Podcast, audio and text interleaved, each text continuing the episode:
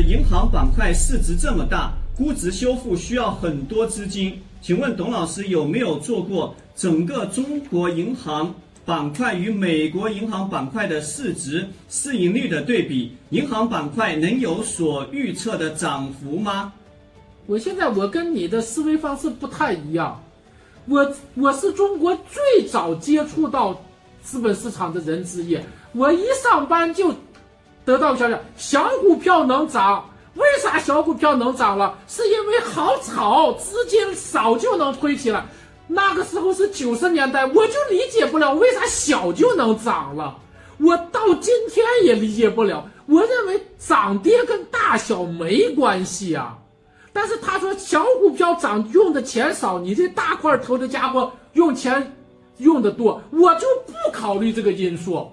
我始终考虑你值一块，现在是两毛，好了，我发了，我就买入了。剩下你大小那是你们的事儿，我认为那是非非本质问题。我到今天都是这种思维，我从来不考虑说它大和小有啥关系。我也不太知道为啥别人老考虑这个问题。我一你看。我在股市里头被人笑话的有就其中有一个笑话点是啥？你就这就是你啊，炒股票看市盈率，竟然你是看市盈率的。我说我就是看市盈率的，我确实最重视的是市盈率。哎呀，你你你太垃圾了，我就是这样，我就看估值和基本面前景啊。如果基本面前景越来越好，估值越来越低，哎呀，我觉得我已经发了呀，赶快买入就发了呀。谁来炒有多少钱？什么时候钱来？我基本不特别管呐。其实我也管不了啊。祖师爷都跟你说了，迟早有钱来呀，就是迟早会修复呀。啊，大家说了，哎呀，我们是迟早啊。可是七八年前我们就进来了，到现在也没修复。那没修复不就接近修复了吗？毕竟是基本面是越来越好，是客观事实呀。估值越来越低也是眼睛就能看见的呀。那这大师们。自然规律就是估值越来越好，呃，越来越低，业绩越来越好，那就安全边际越来越大，安全边越来越大就加速出现了呀，对吧？我是这么考虑的。我认为，作为咱们大家真要是扛在价值投资大旗下，这个问题根本就不是问题啊，能能怎么着了，对吧？大就大有大的好处，小有小的特点，的管他的，它非本质矛盾，是吧？啊，好的，谢谢董老师。下一个问题，沈先生提问。请问董老师，投资如何做好风控？你知道真相就是风控啊！你知道两个风控，一个就是你知道它是金条还是稻草，你想尽一切办法知道标的物在性质上是金条还是稻草，然后知道以后你再看金条的价格是什么价格，别金条价格按照钻石给卖了，那也是风险呀。所以我这个东西，上次我跟客户聊聊，客户问。我们公司在交易部啊情况，我们是有交易部的，我们也研究风控，但是我们这个团队不是以交易建仓的，不是以那种技巧的手段来控制风险。我就是问我买的是金条还是稻草，然后我再问第二个问题，这金条的价格是什么水平？如果以稻草的价格买入金条，我有啥风险了？我控啥风控了？对吧？我的风控主主主轴就是说认识事实真相，靠事实真相来。风控，第二个就是靠安全边际来风控，靠靠价格折让来风控，仅此而已啊。当然，我现在慢慢发展，我也适当分散啊，适当我的分散就是两三只啊，大家别以为我分散了一一百来只，我就两三只就够了啊。大体是这样，叫做什么情况了？越技巧越花哨越不行。你看我做了个视频，还把李李璐在北大演讲讨论我的那个说法，说。他越讲的天花乱坠，越复杂越不行。道理就是要简化嘛，啊，这就是风控本质，认识真相，然后用责让、用安全边界买真相啊。好的，感谢董老师。他又追着问了一个问题，董老师，啊，他说知道我们的三基模式是估值由恐到贪，对，业绩从痞到泰，同时加上杠杆助力，对，那杠杆的风控是又是如何控制的呢？杠杆的风控不要买，不要在那个宁德时代上加杠杆呀，不要在宁德时代上加杠杆呀，在那个低估的确定性的那个标的上加杠杆。第二，控制杠杆率呀，就这两点呀，在谁身上加杠杆呀？在泡沫身上加杠杆，那那那得加多少都得白搭呀。在那个极极限低估加杠杆，第二加杠杆的量要控制的足够的长度呀，对吧？这就是恐怕也就这些原则了啊。好的，谢谢董老师。下面一个问题，温先生提问，他提了三个问题啊。你呃，第一，西方对俄罗斯的围殴，这个刚才好像也提到这个问题。假如现在就在中国身上，在精神与财务上，我能准备什么呢？中国宏观负债与企业负债都很高高的情况下，我所投企业。能经受住突发的考验吗？嗯，这个好像刚才也回答过。啊，这个就是温仁华是咱客户，我也要给讲讲。第一，中国不会被西方围殴，并不是西方善良不打中国，西方每天想闹死中国。中国是伟大的国家，中国所包含的智慧是赛过俄罗斯的。中国柔中带刚，刚中带柔，战略博弈，咱们中国玩。大国联横合纵的时候，西方人光着屁股在山洞里。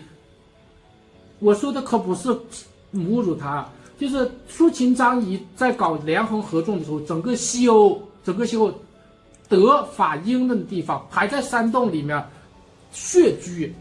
欧洲文明在希腊，就希腊跟咱们的这个这个秦汉以前就是那个。呃，百家争鸣时代是同期的，但是西欧历史是很短的，西欧历史不上一千年，所以在咱们搞联合合纵的时候，西欧那都是蛮族，都是蛮族，所以中国有这种文化底蕴，他自己有有这个复杂局势下生存的智慧，所以不至于把自己逼到那个程度。你看，原来中中国一边倒跟苏联好。发现苏联威胁中国，马上中国就化解一切意识形态差异，中美联合乒乓球外交，所以他善于这么回旋。包括我说中国必须支持俄罗斯嘛，只要俄罗斯倒下，中国就完蛋，所以他铁铁了心要支持。我为啥不支持了？好，那么在这个支持的过程中，他也拿捏的很巧，他也拿捏他的艺术性很高，所以不至于很快就把咱们的的。进入那个摊牌期了，中国不，那不是中国的素质和水平。俄罗斯有俄罗斯民族文化，不行，咱们就动刀子，一亮刀子谁也受不了。所以俄罗斯是按俄罗斯那个，不要把中国理解为俄罗斯。第二个就是说，中国它慢慢慢慢的发展的过程中，呃，反正就是说，如果中国万一中国不行了，你也就只能不行了，接受命运的安排，你也改不了大事。就是呃，刚才温温先生说，我要是真走到那一步，我用什么办法对抗？你没办法，你没办法，你家里存储上面包和呃那嗯粮食就行了，其他都多余，是吧？你要是真的中国战略上已经被呃局势困难的情况，个人没有办法，个人没有办法，我是这么考虑的，我也是瞎说啊啊。好的，感谢董老师。他温先生接着提了第二个问题。银行经营的普遍规律，但具体企业管理层不做出体制机制与风险管控的改变，内在企业价值会下降，甚至到了市场经营地位不保的地步。怎么样避免表象是巨大的安全边际，实际上又是价值陷阱的企业呢？这个这个就是李璐就能回答。李璐就跟我有个对话，保证你买的是啥银行？我说我买了好几个银行。哦，对了对了对了，这就对了对了，你还挺懂的。然后李璐说，我在美国研究了二十年银行，我就发现银行是个很怪的东西，好好的经营，第二天突然倒闭了，没有任何征兆，谁也研究不出来。所以这个银行就是特殊性，用高杠杆嘛，高杠杆就这是李璐的原话。那么实际上温温先生问这个问题，试图是用个人的努力来来来找到那个最强劲的，这个难度比银比白酒要大。白酒你不用找，茅台是最刚性的，是吧？但是你要说银行说招行是最好的，那那你有点轻率。所以努力的去寻找之后，要适度分散，适度分散。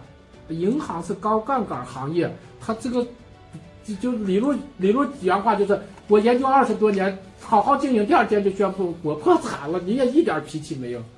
但中国不会发生，中国不会发生啊！中国尤其上市的大型万亿资产规模的。也肯定不会发生啊！即使有那个隐患之后，在消息暴露前，台面都给台下就给处理了啊！这是我的回答吧。好，他又问了第三个问题，他啊，同样归类为差等生的银行中，像民生、华夏、浦发类，会不会几年后又有的又脱颖而出了呢？有的会又陷入泥潭了呢？原因是什么？啊，我认为就是现在表现很差的，刚才呃温先生说的这个，将在几年后没有人再陷入泥潭，因为泥潭的陷入和走出都是规律支配的，泥潭不是随机的。对于银行来说，它是规律性陷入泥潭，规律性走出泥潭，再规律性陷入规，不是随机的，不是随机的。银行想主观的努力下陷入泥潭没有？当前没有泥潭，在上升周期没有泥潭，你想陷都没有，没有。所以，这个银行业的经营数据遭遇衰退是行业产行业呃产业经济升级和宏观经济导致的。当它消化的过程走出之后呢，它是规律性上升的，所有的银行都将陷入资产质量恶化，在资产质量恶化中，它只要没有破产，它就一定规律性的走上了这个呃经济复苏。所以这种规律对招商银行有效，对宁波银行有效，对成都银行有效，也对民生银行、华夏银行和那个那个上海那几个银行一样有效。一样有效，是同一规律的，同一规律的，啊，只是他们那几个银行开花结果的好消息展现的晚，这种晚也可能它问题多，但是问题多难道是坏事吗？我前两天录了个节目，大家知道吗？白酒危机的时候，洋河股份的困难是最小的，泸州老窖的困难是最大的，泸州老窖业绩衰退了百分之七十，在这种。情况下，十年过去了，快十年过去了，泸州老窖的涨幅是洋河股份涨幅的三倍吧？我感觉有三倍。可是你要知道啊，这就那你就你说不公平呀！洋河在危机中没有衰退啊，或者衰退很有限呀。那泸州老窖衰退了百分之七十，怎么泸州老窖回报大呀？因为泸州老窖痞的程度更严重嘛，痞否极泰来，它痞的太太严重了。所以它泰从脾到泰这个过程就体现出强劲的回报呀，它洋河就没有脾，洋河当时就没有脾，脾的程度很小，所以它没有衰退，也没有恶性低估，所以在行业反转过来，它回报是有限的。这个现象不仅仅是洋白酒行业，银行一样，银行一样，大家还要记住。二零二二年疫情爆发之后，美国银行中的最倒霉的是富国银行，以至于巴菲特减持富国银行，这是事实啊，这是客观事实啊，不是我编造出来的。二零二二年，哎不不不，二零二零年疫情爆发，二零二零年年底富国银行披露的财务报表，净利润衰退了百分之八十二，八十二啊，然后其他几个银行衰退了百分之三十的，也有百分之十几的，那么。又一年过去了，二零二一年底，富国银行的净利润增长了五倍，是所有银行中增长最快的。从而，富国银行的股价是翻了两倍，其他银行也翻了一倍多呀。不是，这这这个都是真的呀。所以我的价值投资，咱咱们呃也是我的客户，就是陈山涛先生，陈先生，他叫 CST，网名叫 CST，他就说老董这个。价值投资跟这个呃，就是西方流行的或者台面流行价值投资不一样，是不一样，是不一样，是真不一样。我的价值投资最大特点是阴阳反变呀，否极泰来呀。我不是直线看问题啊，我总是反着看，反着看阴阳的思想，反变的思想，反者道之动也。啊，在这种反变的思想下，哎呀，说有一个民呃什么。呃，民生银行、浦发银行都烂到这个程度，哇，烂到这个程度就好啊，烂到这个程度，他会不会让这个银行破产呢？最后说怎么可能呢？不可能破产啊，不可能破产，它烂的严重，好的就强劲呀。那么这个话我在好几年前都说了，所以网上、网上、网上的网上的人没能力跟我辩论，但是他们有能力搞人格暗杀。他反复的用各种的，你看你看好的民生银行烂到什么程度了？用极其呃，这就是诋毁。其实他这个就是说，我的思维是具有穿透力的呀，我看的非常深远。我的很多观点不能在马上在眼前兑现，有的时候一年以后，有的三年以后，有的甚至五年以后。这就是我的特点和优势啊，穿透力极强。我说的这套逻辑，刚我向我向悬赏，就是是地球上没有人能驳倒我。既然这个逻辑没有人驳倒是正确的，现实一定会发生，只是现实发生的晚一点。到时候你就看吧，咱们还有机会在直播的时候，咱们再再聊吧。好，好的，感谢董老师。下一位是刘先生提问，他说：“老董啊，很多银行也可以从先发芽。”的来，后做晚反转，这样做个两三波，收益也应该会不错呀。您怎么看这个问题？啊，我我我现在告诉大家啊，银行这块地，咱们把银行理解为这个地，可是用武之地哦。你你有什么能耐，你就使什么能耐。大家刚才说银行太大了，数量也多，体量也大，那么那么这些这些特点就是又大，数量也多，体量也大。还有次第复苏，有的早早都四五倍涨幅，有的还在地下室里趴着了。这些五花八门的多种多样的态势，它的总结论是最终都要上涨。但是它在时间上有差异，体量上有差异。好了，银行这一片地正是用武之地，只要你有本事，啥人都来，什么人的本事都都不会屈了财。你要真有本事说啊，我知道啊，前期的是 A。中期是 B，末期是 C，每年先第一年我在 A 上，第二年在 B 上，第三年在 C 上。哎呦，我挣三倍啊！